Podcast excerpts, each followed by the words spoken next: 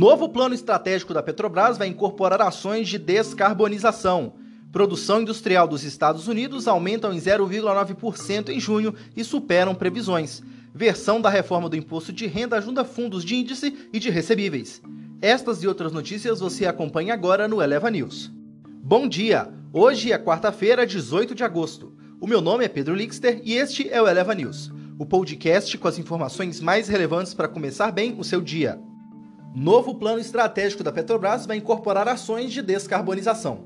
O plano estratégico da Petrobras para o período de 2022 e 2026 vai complementar ações com preocupação não só com a descarbonização, mas também com o meio ambiente, informou o presidente da Petrobras, general Joaquim Silva e Luna, durante um Offshore Technology Conference, OTC, em Houston, nos Estados Unidos. Em sua primeira coletiva presencial com a imprensa especializada, o executivo destacou que a eficiência operacional em gases de efeito estufa é uma das quatro métricas de topo da companhia, que influenciam a remuneração de todos os executivos e empregados. De acordo com Luna, a emissão para cada barril produzido pela Petrobras caíram praticamente a metade nos últimos 11 anos. Produção industrial dos Estados Unidos aumenta em 0,9% em junho e superam previsões.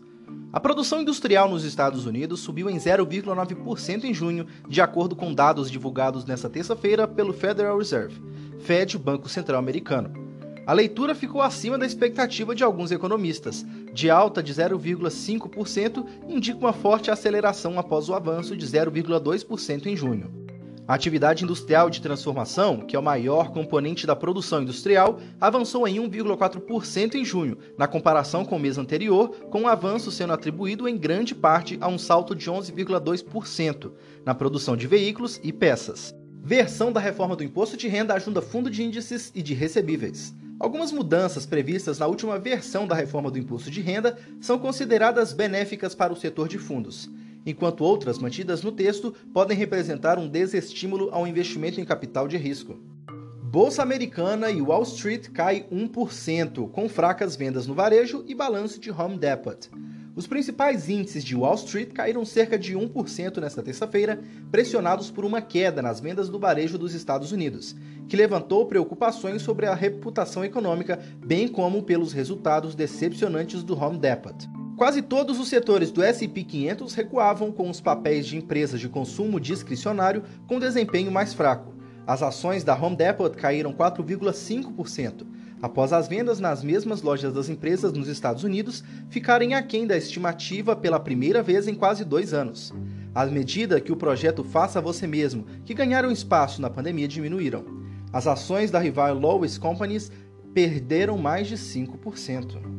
Após ceder mais de 2%, Ibovespa reduz queda, risco doméstico segue no radar. O Ibovespa reduziu parte da queda, faltando cerca de uma hora para o fim do pregão, tentando se firmar acima da faixa dos 117 mil pontos, região por onde passa a média móvel de 200 dias, que sustenta a tendência de alta de longo prazo da bolsa. Porém, a renda variável é pressionada pelas incertezas políticas locais, que afasta o investidor do risco de ações, sendo que a queda das bolsas em Nova York também pesa. Estas foram as notícias de hoje. Amanhã retornamos com mais um Eleva News. Até amanhã.